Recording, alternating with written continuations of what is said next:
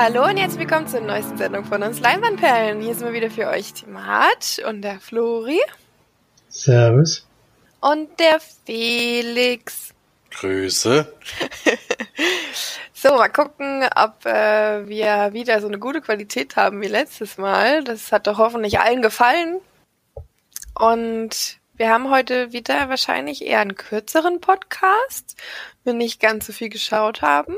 Dafür haben wir einen Film alle drei geschaut. Das ist, glaube ich, auch noch nicht so häufig passiert im Podcast, dass wir alle dreimal über denselben sprechen. Aber ähm, ich würde sagen, wir fangen wieder wie gewohnt an. Nämlich mit Felix und den Filmstaus. nee, das haben wir ja schon lange nicht. ähm, aber Florian war in der Sneak und da kann uns darüber berichten, wie er es fand und was überhaupt kam. Ja, es kam ein Film, den Felix schon vor ein paar Wochen sogar hatte. Ein deutscher Film. Geht das mal los hier mit Arte und ZDF-Produktion. Da ging schon was erste Rauen durchs Publikum, so wie das halt immer so ist. ist aber jetzt keine typische Arte-Produktion, würde ich mal sagen. Hat mich schon ein bisschen überrascht dann, wie hart eigentlich der Film durcherzählt wird. Der heißt Das Ende der Wahrheit und ist ein Thriller. Es geht dabei um den Bundesnachrichtendienst mm, und speziell um einen Agenten dort, der am Anfang des Films so einen Flüchtling äh, verhört, der nach Deutschland kommt, der sich dann aber so ein bisschen als, ja, als, ja, er ist verwandt mit jemandem, der wohl in Anschläge verwickelt war oder ist. Und dieser Agent des Bundesnachrichtendienstes versucht im Gespräch herauszufinden, wo sich sein Verwandter befindet. Bekommt das auch raus. Und ähm, es wird dann auch ein Anschlag auf diesen, diese Person vollführt. Und ja, weiß nicht genau, wie man weiter zusammenfassen soll. Also parallel hat er noch eine Beziehung zu so einer äh, Journalistin, die in einer Geschichte auf die Spur kommt, die mit dem Bundesnachrichtendienst zu tun hat. Und auch mit dieser Geschichte, die ich gerade beschrieben habe.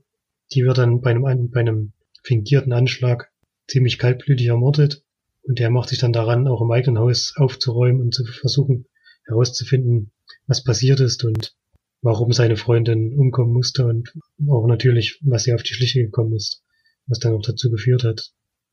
Klingt so ein bisschen wie ein typischer Rachefilm, ist aber eigentlich nicht. Er hat zwar so die Rachegelüste natürlich, aber muss sich da auch im eigenen Haus dann so ein bisschen durchkämpfen, bekommt auch schnell Probleme, dass ihm auch ähm, Befugnis weggenommen werden, weil ja alle merken, dass er einer Sache auf der Spur ist, die nicht unbedingt rauskommen soll.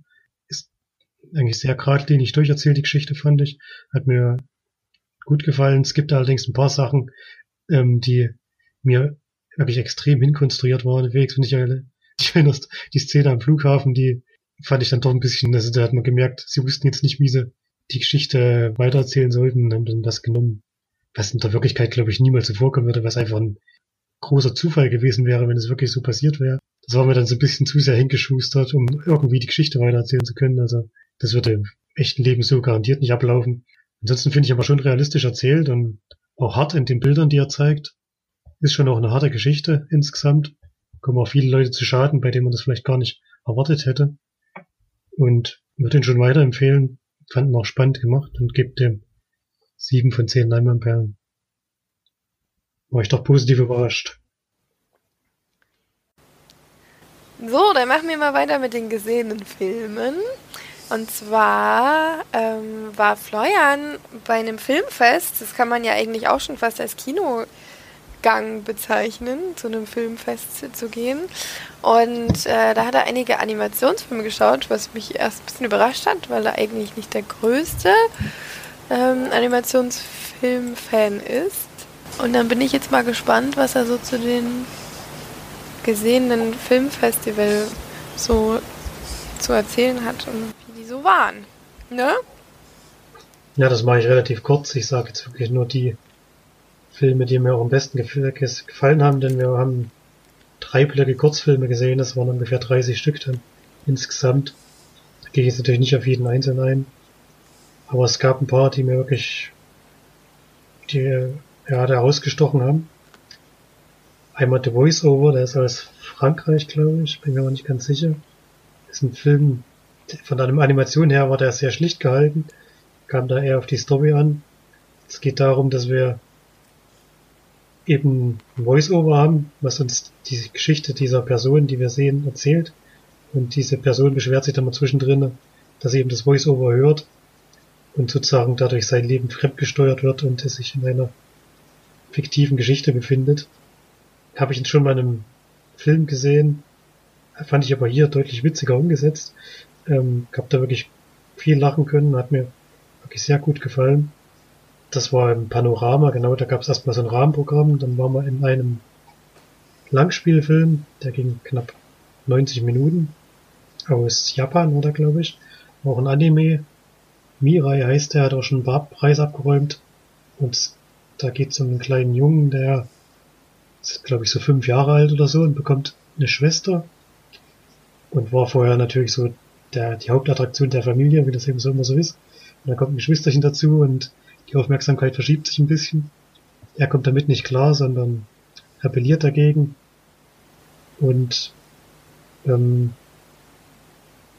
weiß gar nicht mehr ganz, ganz genau, wie es dann dazu kommt. Auf jeden Fall kann er dann der Zeit springen und trifft auf seine Schwester in der Zukunft und auf seine Eltern und Großeltern in der Vergangenheit. Bekommt dann dadurch so ein bisschen mit, was Familie eigentlich bedeutet und wie wichtig das ist und ähm, ja, wie kindisch er sich verhält, was natürlich mit fünf Jahren irgendwie auch noch erlaubt ist, aber ähm, bekommt dann halt so mit, dass sein Verhalten nicht so ganz äh, so ist, wie es sein sollte und ändert sich dann vielleicht auch am Ende des Films. Weiß man auch nicht genau. Hat mir eigentlich relativ gut gefallen, ist aber halt ein klassischer Kinderfilm, also ein bisschen für ein jüngeres Publikum eigentlich bestimmt.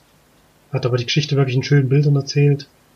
Und ja, hat auch eine erwärmende Geschichte da im Endeffekt erzählt wird ihm so sechseinhalb Punkte ungefähr geben. Dann haben wir noch Young Animation gesehen, das waren auch äh, Kurzfilme, die für einen Preis nominiert waren. Und das sind Kurzfilme, die von Studenten als Abschlussarbeit sozusagen gemacht wurden.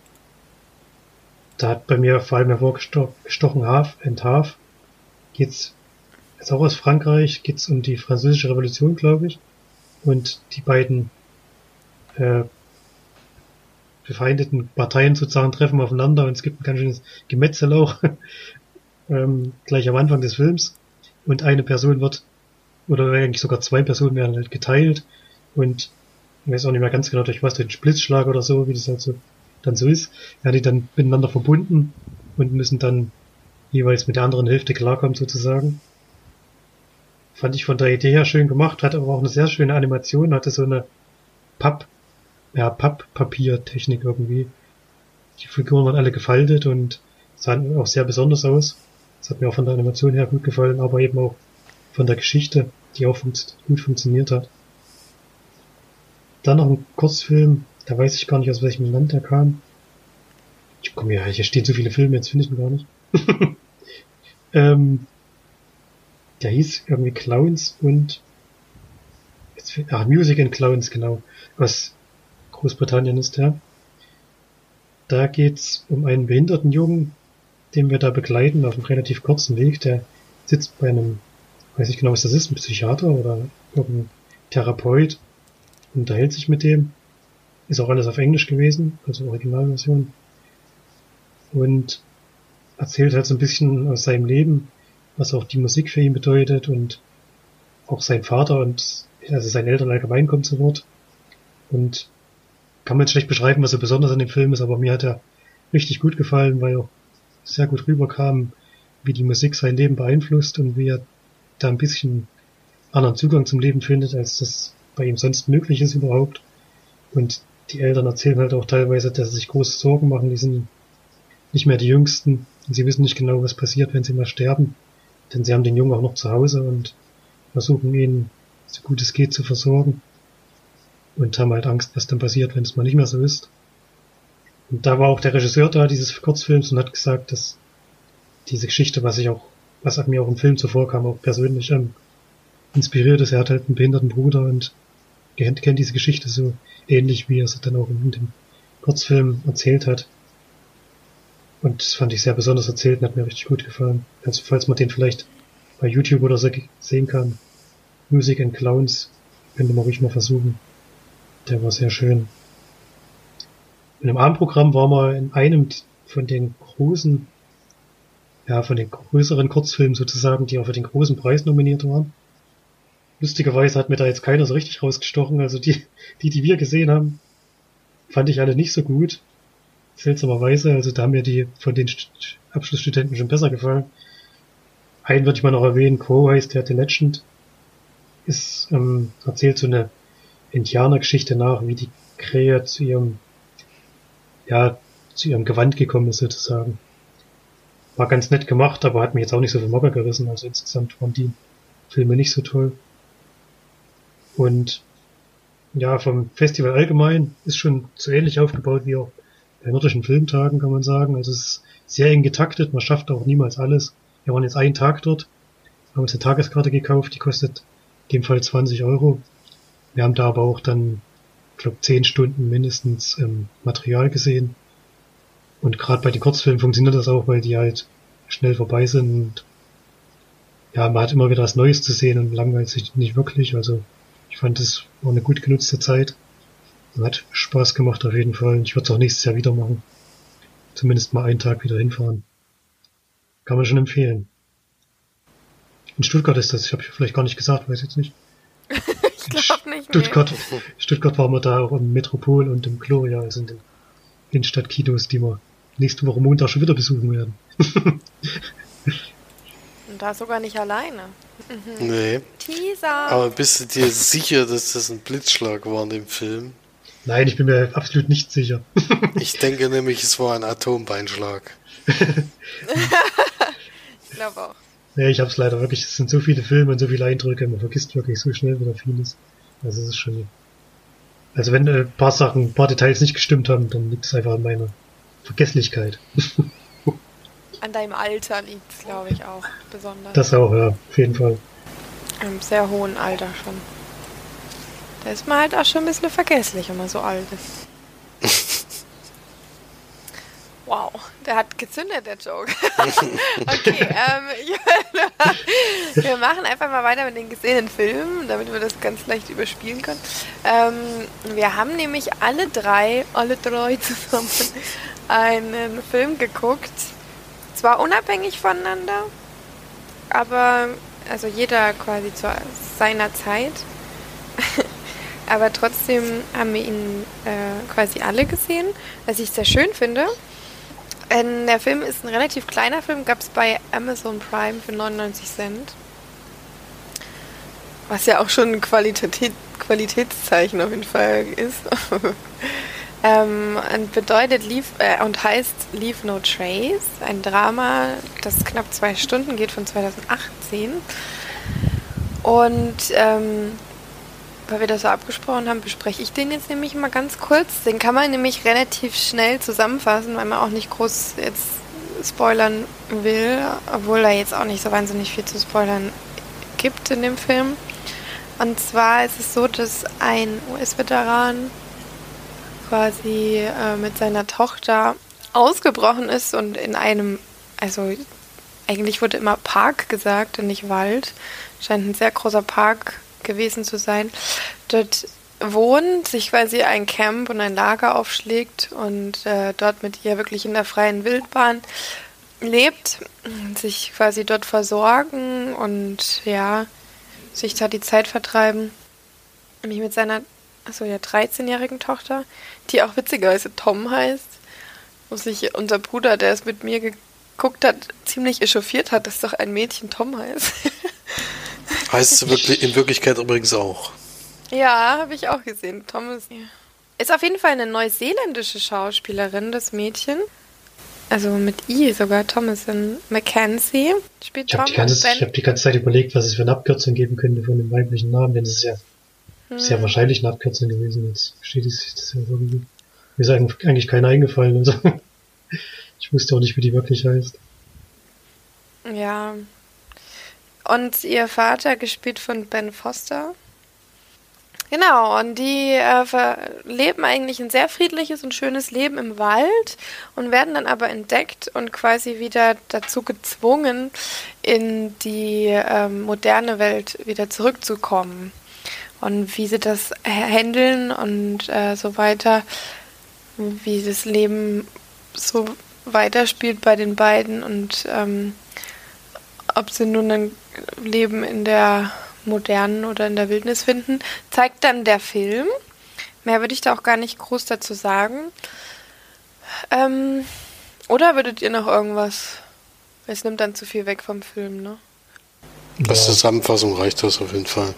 Ja, also es, es klingt vielleicht ein bisschen uninteressant oder langweilig. Ähm, es ist aber nicht. Ich find, fand ihn schon sehr äh, packend teilweise. Er geht eben zwei Stunden. Ich finde, er hat schon echt Längen drin. Also zwischendurch habe ich auch gemeint, ja gut, die Szenen hätten wir jetzt nicht unbedingt gebraucht, hätten sie es auf ein bisschen, bisschen mehr gekürzt. Ähm, Wäre vielleicht auch so der Zählfluss ein bisschen, ähm, ja, intensiver gewesen vielleicht. Weil nach einer Weile passiert eben nicht so wahnsinnig viel mehr und ähm, ja, ich es schwierig, da jetzt drüber zu reden, ohne zu spoilern. ähm, äh, ja, ist ein bisschen schwer. Also ich fand ein bisschen zu lang, bisschen zu langatmig auch. Ich fand die Schauspielerin aber sehr gut. Ähm, ben Foster macht das auch gut. Ähm, also ansonsten wüsste ich jetzt nicht, sie hat, hat schöne Natureinstellungen, ähm, weil sie ja eben viel im, im Wald sind und ich wüsste auch ganz gerne, wo sie es gedreht haben. Sieht ja ein bisschen nach Kanada aus, weil auch, ich glaube, viel auch ähm, Nadelwald war und so. Das sah schon alles sehr schön aus, ähm, allerdings war er mir zu lang. Ich weiß nicht, ob es euch so ähnlich ging, ähm, was ihr dazu jetzt noch zu sagen habt. Man muss sich halt ein bisschen auf das Erzähltempo einstellen. Das ist wirklich ein sehr langsamer Film, der sich auch viel Zeit lässt. Noch nicht mal unbedingt bei der Einführung am Anfang, die fand ich, die ging vielleicht 20 Minuten oder so, gefühlt. Das war eigentlich nicht so viel. Aber dann, wenn sie halt erwischt werden sozusagen, gibt es halt eine sehr, sehr lange Phase, in der sie versuchen, sich zurechtzufinden und das Mädchen dann noch langsam an, äh, anknüpft an andere Personen und so und dem Vater fällt es halt mit seiner Vergangenheit noch viel schwerer und der Teil des Films nimmt wirklich sehr, sehr viel Zeit in Anspruch. Und es hat sich dann schon ein bisschen gezogen, ja. Das würde ich auch schon so, so ähnlich sehen, wie du das schon beschrieben hast. Ja, zumal es eben leider auch so ist, dass der, der Hintergrund des Vaters eigentlich überhaupt nicht so wirklich aufgegriffen wird. Ich meine, es wird gesagt, er ist Veteran und er kommt aus dem Krieg und man hat einmal kurz gesehen, dass er auch einen Albtraum hat, aber warum er sich so komplett abgekapselt äh, oder auch abgekapselt hat ähm, von der von der Welt und was ihn dazu so intensiv bewegt hat, das so durchzuziehen und vor allem auch seine Tochter damit reinzunehmen, ist irgendwie kam nicht so 100% rüber, fand ich. Also seine Intention so. Das fand ich ein bisschen schade, weil irgendwie da so die die, äh, die Beweggründe und das Verständnis für, solche, für so eine doch intensive Aktion da irgendwie wegbleibt in meiner, in meiner Sicht leider. Also ich konnte es nicht so 100% nachempfinden, warum er da jetzt sich so dahingezogen fühlt, fühlt, weg von den Menschen und rein in die Wildnis. Ja. Und das ist eben dann nicht nur er alleine gewesen, sondern eben auch das Leben seiner Tochter. Ähm, Finde ich schon auch schwierig auf jeden Fall, das einfach so nur dahinzustellen. Die das ja auch, die das ja auch für lange Zeit überhaupt nicht in Frage stellt. Das finde ich auch ja. schon besonders. Die hat, ich weiß nicht genau, 13 oder so, oder? 13 stand, ja, stand drin. Ja. Und die macht es auch für einen langen Zeitraum relativ klaglos mit. Und es ist wirklich kein einfaches Leben, was die da führen. Ja. Da, die versuchen und ja man weiß auch nicht so genau, seit wann die das machen. Also so diese, er weiß ja nicht, wenn er das natürlich mit ihr schon macht, seitdem sie fünf ist oder so, dann kann sie sich vielleicht auch nicht unbedingt mehr an das davor erinnern, aber das kann ich mir eben nicht vorstellen. Es ist, ähm, also ich nehme an, dass es schon erst ein relativ kurzer Zeitraum war. Ich weiß es nicht. Also, hm. also kurz wurde meines Erachtens nicht. Das ging schon über, über mehrere Jahre, dachte ich. Ich hätte gedacht, die hätten auch mal gesagt, na, das letzte halbe Jahr oder so, aber ich bin mir auch nicht mehr ganz sicher. Es ist auf jeden Fall so, dass ja die Tochter vor allen Dingen dabei ist, weil eben auch die Mutter verstorben ist. Das ist sicherlich auch klar, der aber Grund, trotzdem. warum sie jetzt da mit dabei ist, sonst wäre es es ja wahrscheinlich gar nicht.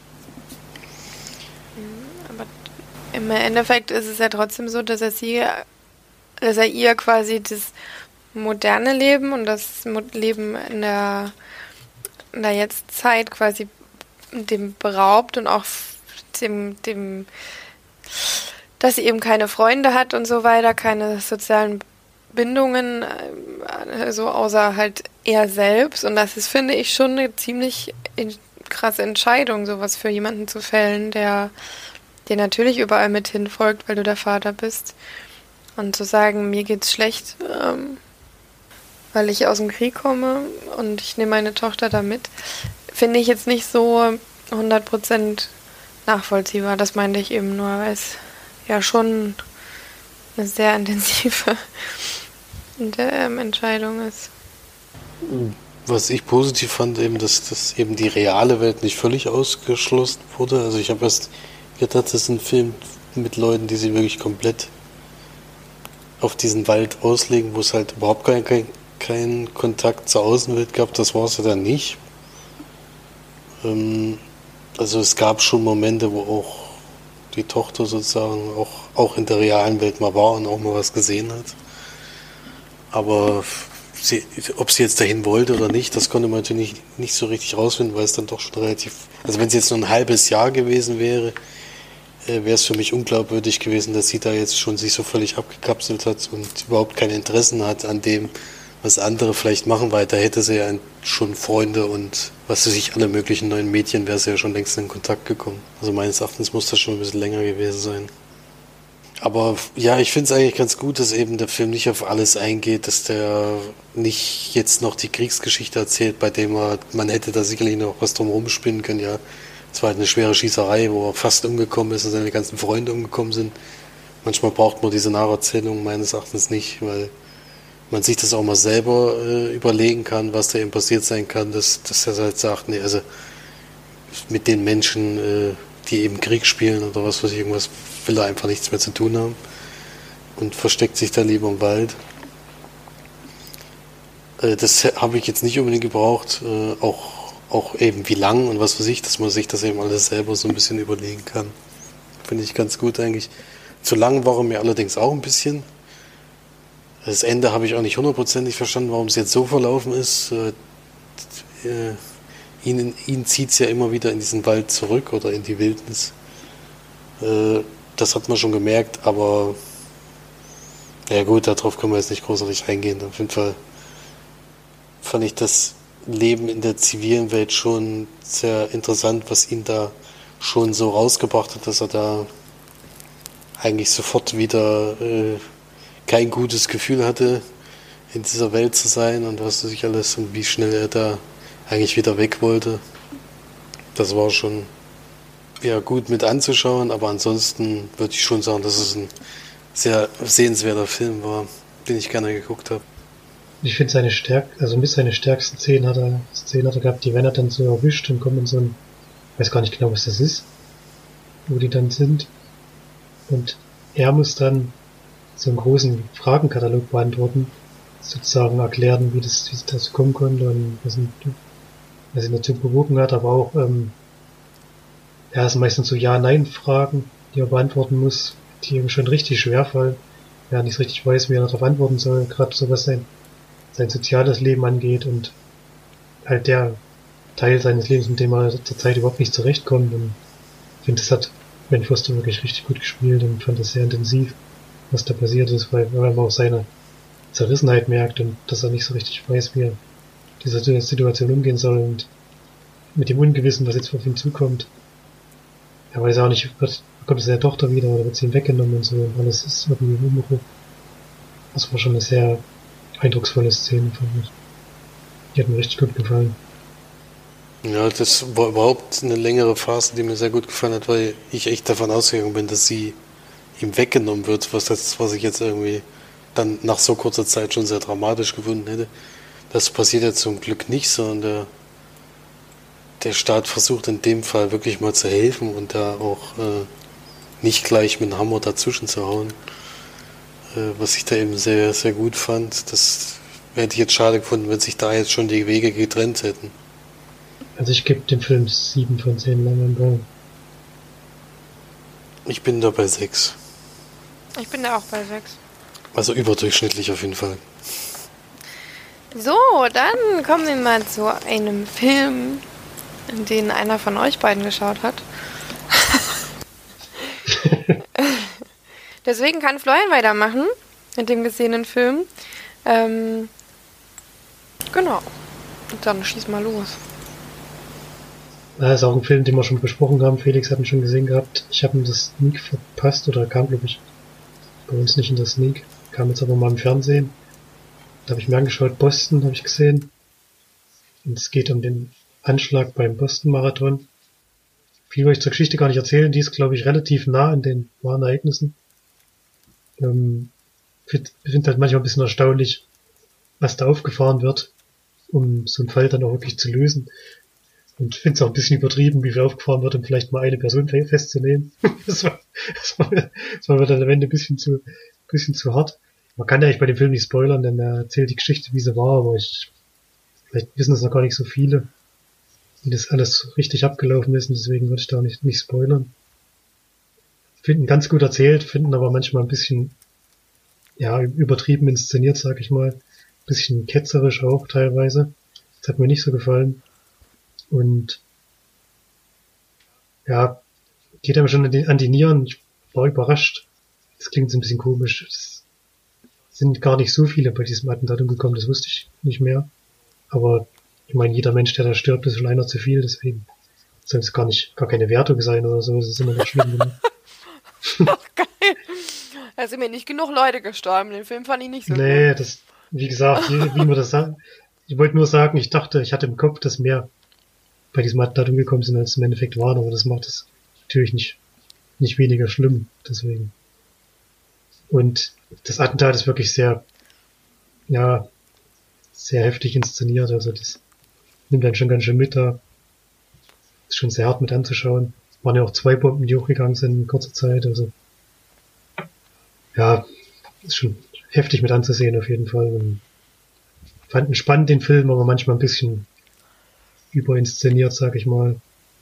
Gibt dem 6 von 10 Leinwandperlen. Ja, das ja, war mehr, als ich gedacht habe. Es ist auf jeden Fall wieder so ein Film, wo sie sich selbst äh, in den Himmel loben für alles, was sie doch können. es ist unglaublich, wie geil die sich finden. Äh, es ist echt überragend. Also eines, also ich meine, ich das fand es fand es schon heftig, wie der, wie der auch äh, zwischendurch im Verlaufen ist. Man denkt ja, also es kommt dann wirklich zu so einem richtigen äh, Straßenkampf, kann man nennen, sagen eigentlich. Das, der, da habe ich gedacht, das haben sie sich dazu ausgedacht, das kann nicht in Wirklichkeit passiert sein, aber es ist tatsächlich dann eben so gewesen. Es ging schon heiß her sozusagen zwischen den Parteien da, also es war schon echt heftig, das nicht mit anzugucken. Aber es sind dann eben auch so Szenen drin, wo wo, äh, ja, jetzt weiß ich gar nicht mehr, welcher, wer hat den älteren Cop gespielt?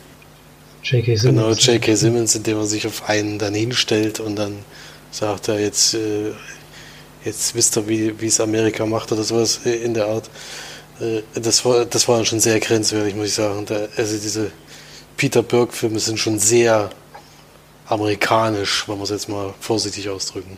Ja, man muss halt sagen, dass wirklich, das, was glaube ich auch wirklich so war, dass die dass die Stadt mehr oder weniger übergekocht ist dadurch. Das kommt auch in dem Film so rüber. Also ja, das, das, gibt die Ausgangs, das würde ich auch. Gibt die Ausgangssperren und sowas und was weiß ich nicht alles.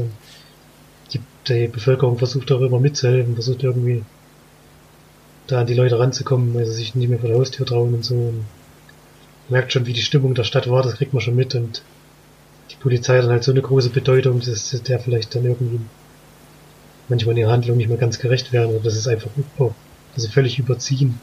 Dass sie mit, keine Ahnung, 50 Polizeiautos ein Auto verfolgen. Ich weiß nicht genau, ob man damit jemanden schneller verfolgen kann oder ob, ob man sich da einfach gegenseitig behindert oder so. erschließt sich mir nicht so ganz, warum ich jetzt einen mit 50 Autos verfolgen muss. aber machen sie halt. Ich meine, sie es können, glaube ich, aber. Na gut, also es ist ein okayer Film, den man sich anschauen kann, aber gibt's bessere auf jeden Fall mit solchen Szenarien.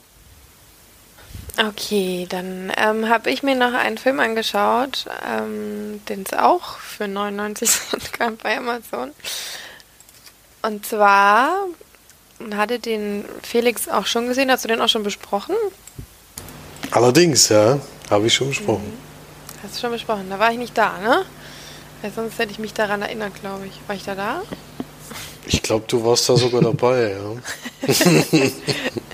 okay, also ich war scheinbar dabei. okay. Ähm, und zwar habe ich The Guilty geschaut von 2018, ein Drama aus Dänemark von Gustav Möller. Auch der Gusti. Hat er auch fein gemacht, den Film. Und zwar ist es ähm, eine Art Kammerspiel, kann man schon nennen. Ein Film, der quasi nur in einem Raum spielt, der ähm, die eigentlich auch immer nur eine Person zeigt, nämlich den Asgar Holm, ein Polizist, der, mm, ich denke mal, so ein bisschen strafversetzt wurde zur Notrufzentrale, also ans Telefon, weil er nämlich im Hintergrund ähm, eine Art Gerichtsverfahren gegen ihn ähm, laufen hat, was man dann im Laufe des Films immer so ein bisschen mitbekommt, weswegen er allgemein auch gerade so ein bisschen auf dem heißen Stuhl sitzt und äh, nicht ganz zu 100 Prozent bei der Sache ist. Und er während seiner Schicht, eigentlich während seiner letzten Viertelstunde an dem äh, Telefon am, der, in der Notrufzentrale sitzt, bekommt er nämlich einen Notruf rein von einer Frau. Ich glaube, Ilbin heißt sie. Ähm, die quasi am Telefon ihm zu erkennen gibt, dass sie so tut, als würde sie mit ihrer Tochter telefonieren, ihn aber quasi anruft, weil sie gerade entführt wird. Und er versucht dann ihr zu helfen, diese ganze Geschichte aufzudröseln und ähm, kniet sich da dann ziemlich dolle rein, vielleicht auch sogar ein bisschen zu sehr, überschreitet auch ein paar Grenzen, sag ich mal, um der Frau zu helfen oder sie ja vor einem schlimmen Schicksal zu bewahren. Und ja, so vergeht der, äh, ähm, also das passiert im Film. ähm, um da jetzt nicht wirklich viel vorwegzunehmen, da ich nämlich auch nicht wirklich was wusste. Ich hatte ein bisschen den Trailer geschaut tatsächlich und dann aber relativ schnell wieder aufgehört, weil ich da schon wieder fand, dass der Trailer ein bisschen zu viel angefangen hat zu erzählen. Und ähm, ich hatte nur die Empfehlung von Felix oder den Vorschlag, dass ich den mal gucken soll. Und ich muss sagen, mich hat der Film wirklich sehr abgeholt. Ich war ziemlich stark vertieft in den Film, habe ähm, dadurch, dass er 85 Minuten geht, ähm, hat er eine ziemlich knackige und schnelle Erzählweise und trotzdem auch so ein paar ähm, Sekunden und Minuten drin, in denen man mal durchatmen kann. Man muss sagen, der Charakter Aska ist tatsächlich ein bisschen unsympathisch einem. Also mir, mir ging es zumindest so. Auch sehr am Anfang ähm, kommt er sehr arrogant und ähm, überheblich rüber und von sich selbst überzeugt und so weiter. Und das überraschte mich dann quasi so ein bisschen, dass er sich dann so wahnsinnig in diesen Fall reingekniet hat. Ähm, was natürlich auch viel mit dieser Gerichtssituation zu tun hatte und so weiter. Ähm, aber fand ich einen sehr, sehr interessanten und tollen Ansatz, den ich jetzt auch so auf diese Art und Weise noch nicht kannte. Ähm, und er hat eben eine Wendung drin, die ich jetzt überhaupt gar nicht erwartet habe. Also eigentlich zwei, tatsächlich. Ähm, eine sehr traurige und eine, die man nicht, nicht erwartet. Und äh, fand ihn wirklich sehr, sehr toll und sehr interessant. Und ähm, war da sehr gebannt von. Vor allem auch von dem, von dem Setting, das ist alles so ganz clean und dunkel und steril und so weiter. Und dies, dieser Polizist gerät da einfach so in diese Fänge des Falls. Ähm, Finde ich wirklich, fand ich ganz stark auch inszeniert. obwohl es ein Kammerspiel ist und man ja eigentlich nicht so wahnsinnig viel damit machen kann. Ja, also vielen Dank für die schöne ähm, Empfehlung, Felix. Hat mir wirklich sehr gut gefallen. Ähm, und ich würde ihn auf jeden Fall auch weiterempfehlen und gibt 8 von 10 Leinwandperlen. Das ist ja dieselbe Wertung wie ich, unglaublich.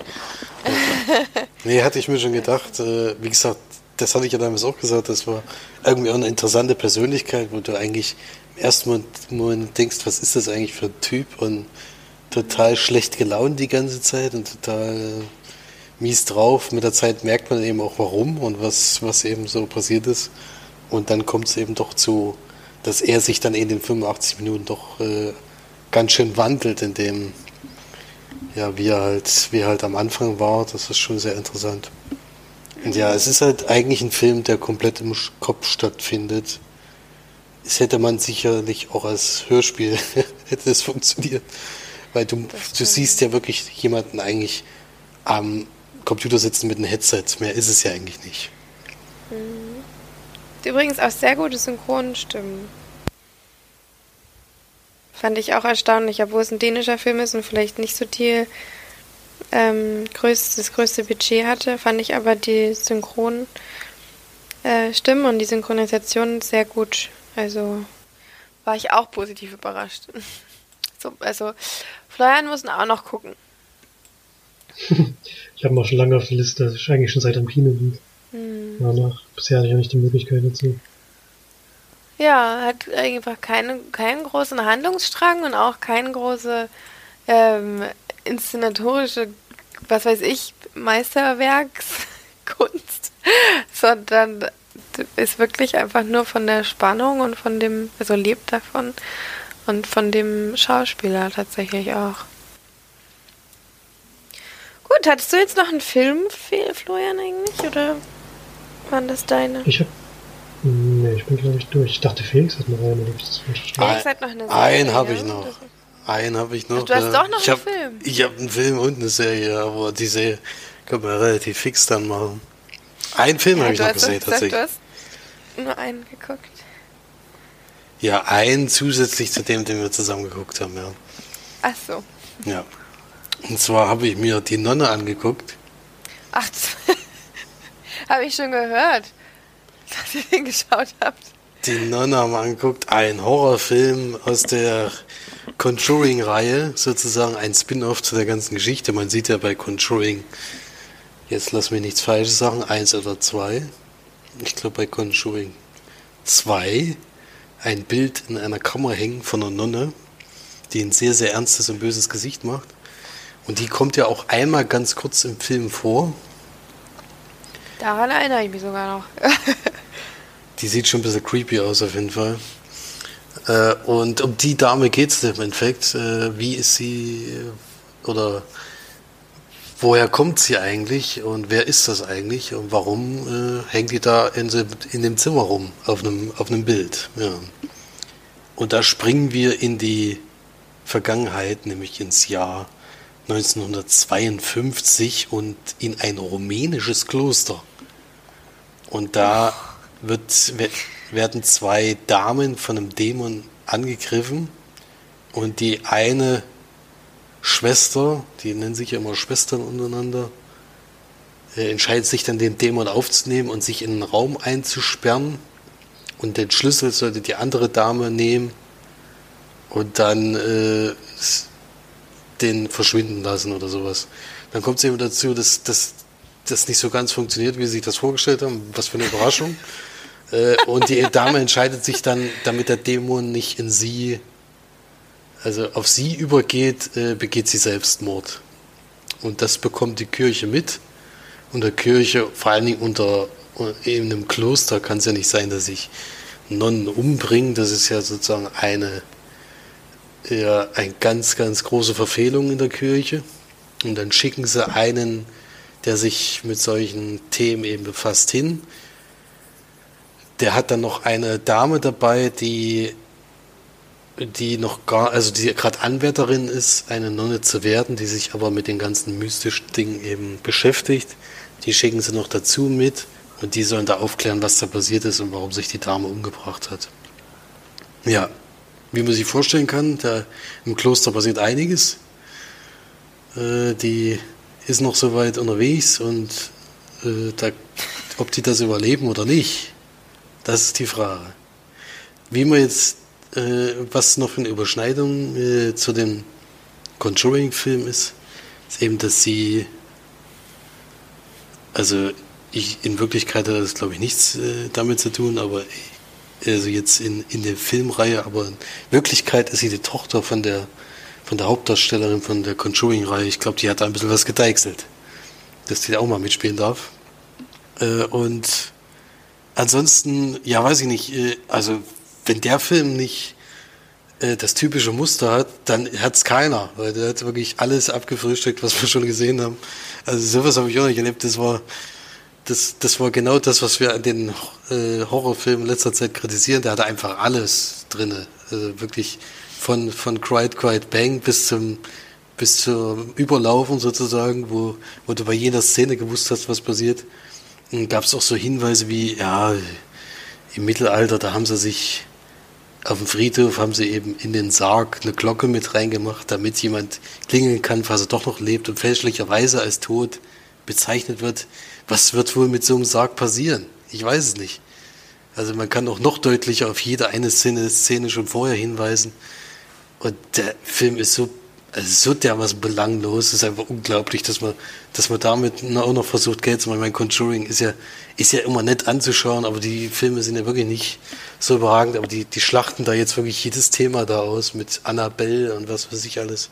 Also das, den muss man auf jeden Fall nicht gucken. Es gibt zwar ein paar also am Ende fand ich, hat er dann doch ein paar Szenen gehabt, die dann wirklich spannend gewesen sind, aber so die erste Stunde ist schon äh, sehr einschläfernd und da fehlt es dann auch viel und dann auch die Erklärung, was, was die Nonne eigentlich ist und wie die dann im Zaum gehalten werden kann, ist, ist äh, ein Schwachsinn. Das ist unglaublich. Also den Film kann man sich gerne sparen. Äh, muss man nicht unbedingt gucken. Das Ambiente fand ich sehr schön. Deswegen fand ich es auch schade, dass es mir jetzt so gar nicht gefallen hat.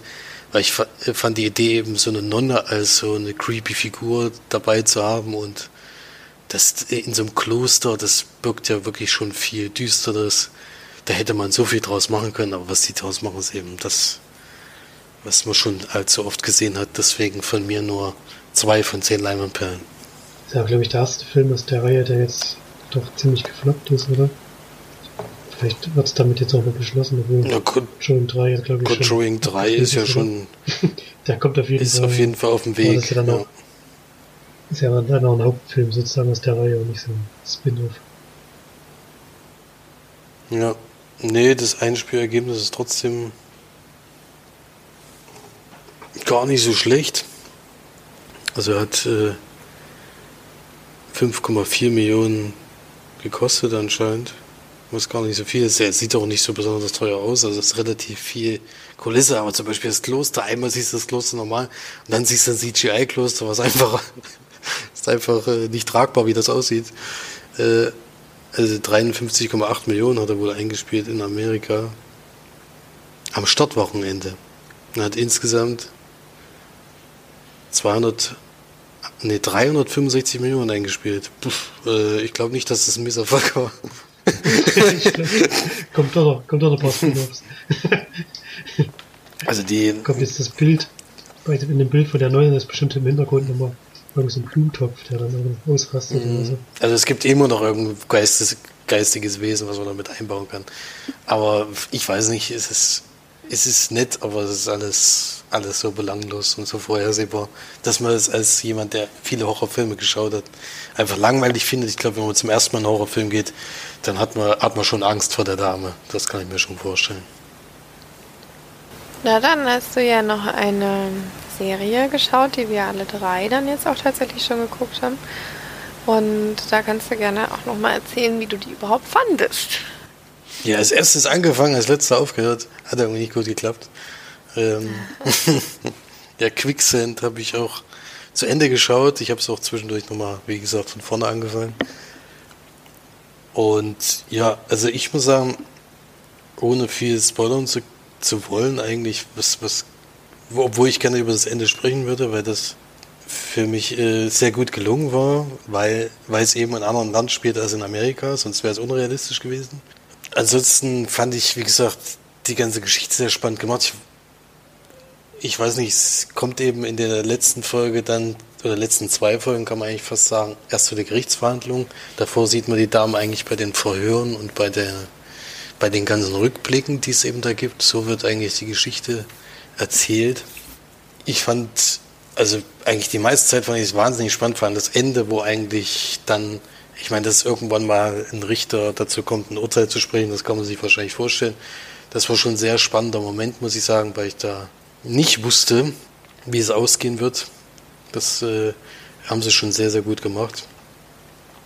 Und hat da auf jeden Fall viele Kniffe drinne, die mir sehr gut gefallen haben. Also ich fand jede Folge eigentlich äh, auf ihre Weise spannend. Es war nicht zu, in die Länge gezogen. Die sechs Folgen haben genauso gepasst, wie es sein musste. Und ich finde es auch gut, dass es eine abgeschlossene Geschichte ist, dass wir jetzt nicht noch Staffel 2 bis 5 sehen werden davon. Fand ich sehr gelungen. Ja, der, ich fand den Verteidiger sehr gut gespielt. Das ist ja der, den haben wir bei Nordischen Filmtagen schon mal gesehen. Bei auch einem sehr guten Film, nämlich Die Vögel über dem Sund. Den habe ich damals gesehen und auch fand ich auch sehr gut. Hat auch eine sehr, sehr schwierige Rolle und hier spielt er den Verteidiger meines Erachtens. Also jedenfalls ist auch das Drehbuch so gut geschrieben, dass er auch äh, für mich ganz sinnvoll und sachlich vor allen Dingen mit dieser Sache umgeht, wo ich äh, wirklich positiv überrascht bin bei so einem schwierigen Thema insgesamt und würde dir auf jeden Fall weiterempfehlen, die Serie zu gucken. Also an die, die es noch nicht gesehen haben, also den gibt es auf Netflix sozusagen für, also wenn man da abonniert hat, kriegt man halt, kriegt man es halt geschenkt eigentlich. Äh, dafür muss man es eigentlich auf jeden Fall gesehen haben, vor allen Dingen, weil es eben auch nicht allzu lange Zeit in Anspruch nimmt. Gibst du da jetzt Punkte? Punkte, ja, kann ich, kann ich geben, würde ich auch 8 von 10 geben. Für die sechs Folgen. Also ist insgesamt ein sehr gelungenes Projekt gewesen. Da haben wir ja alle Freude, oder beziehungsweise Freude vielleicht nicht Freude, unbedingt. Freude ist für das ja jetzt dabei. Aber wir haben es auf jeden Fall gerne geguckt, sag ich jetzt mal. Vor allem Flori, weil er hat ja gebinged. ich hatte auch Zeit in den zwei Tagen. Okay, das mal. Genau. Sehr schön, dann sind wir ja beim Ende angekommen. Ich glaube, äh, haben wir denn Kommentare gehabt?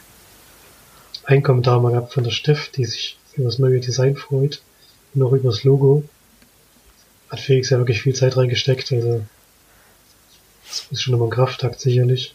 Ich muss es zum Glück nicht machen, deswegen weiß ich es nicht, aber ich kann es mir gut vorstellen. Mhm. Ein, mindestens einen Feiertag komplett geopfert, wenn ich es richtig mitgekriegt habe. Also da hängt schon noch viel Zeit und Schweiß und Mühe dran. Vor allem, wenn man von dem Thema überhaupt keine Ahnung hat. ich glaube, ein anderer hätte das sicherlich deutlich schneller hinbekommen, aber wenn man sich erstmal in alles reinlesen muss und alles äh, sicher arbeiten muss, damit es dann mal funktioniert. Hat das, hat das schon viel Zeit in Anspruch genommen, aber ich meine, es war ja dann auch ziemlich erfolgreich. Ich hatte vom, beim Logo ja schon angefangen, äh, kamen wir da sehr schnell auf einen Nenner. Das ist natürlich immer schön, wenn man sein eigenes Lieblingslogo dann von allen anderen auch noch bestätigt bekommt. ja, ja. Das ist natürlich immer eine schöne Sache. Und dann der Rest, ja, das war dann, war dann schon nochmal ein Akt, vor allem die Seite an sich, da erstmal ein richtiges Design zu finden, damit es auch schön aussieht. Aber ich finde es jetzt sehr gelungen, ist sehr schlicht, aber es passt halt auch äh, sehr gut, weil im Endeffekt sind wir nur ein Podcast und das soll man dann auch auf unserer Seite finden. Sehe ich auch so, ja. Ich finde, es ist entschlackt und es tut ihm ganz noch ganz gut. Und sie hat noch geschrieben, sie hat auch Fighting with My Family natürlich gesehen und ist mal wieder völlig anderer Meinung als ich. sie findet der Film total Special Interest und sie findet Wrestling eine total überflüssige Sportart. Da, dem würde ich noch nicht mal widersprechen, also ich finde Wrestling auch nicht so geil. Dem würde ich auch nicht widersprechen. Aber ich, das ist halt ein Sportfilm und ich finde, bei einem Sportfilm geht es gar nicht um die Sportart, sondern um die Geschichte an sich. Und es muss auch nicht mal ein Sportfilm sein, es geht genauso in einen Musikfilm, bei dem irgendjemand aufsteigt, wieder runterfällt und dann wieder hochkommt. Das ist eigentlich egal, es ist im Prinzip immer die gleiche Geschichte. Sie muss nur ordentlich erzählt sein und ich fand, es hat bei dem Film funktioniert. Sie hat gesagt, sie fand es relativ langweilig und hat es schon oft gesehen. Und durch die Sportart hat sich auch der Film gar nicht interessiert. Und Dwayne Johnson kam zweimal vor, der ist jetzt wirklich, also, der ist vielleicht drei Minuten im Film zu sehen oder so. Wenn man die Person nicht leiten kann, kann man da eigentlich drüber wegsehen, aber es wird halt mit ihm geworben. Natürlich, er hat den Film mitproduziert und deswegen stellt natürlich auch sein, sein Gesicht damit rein. Also, das kann man dann irgendwo auch verstehen. Will natürlich auch Kasse machen mit dem Film. Aber er hat jetzt keine relevante Rolle oder so in dem Film. Das, das stimmt schon. Und sie gibt nur vier von zehn Perlen. Den Trailer habe ich jetzt auch ständig irgendwo vorgeschlagen bekommen. Den Trailer finde ich schon richtig schlecht. ja, man muss schon, also das Genre, das habe ich aber auch, glaube ich, auch gesagt in der Besprechung. Ja. Wenn einem Sportfilme nicht gefallen, dann muss man den Film auch nicht gucken, denn natürlich macht er dann viele Sachen auch so, wie sie schon mal da gewesen sind. Ja, das glaube ich gerne. Nun gut, dann haben wir es geschafft. Dann vielen Dank fürs Reinhören. Mal gucken, wie die Qualität diesmal ist. Habe da was Neues ausprobiert. Aber mal schauen. Und dann halten wir uns hoffentlich beim nächsten Mal wieder. Bis dahin dann. Tschüss. Tschüss. Tschüss.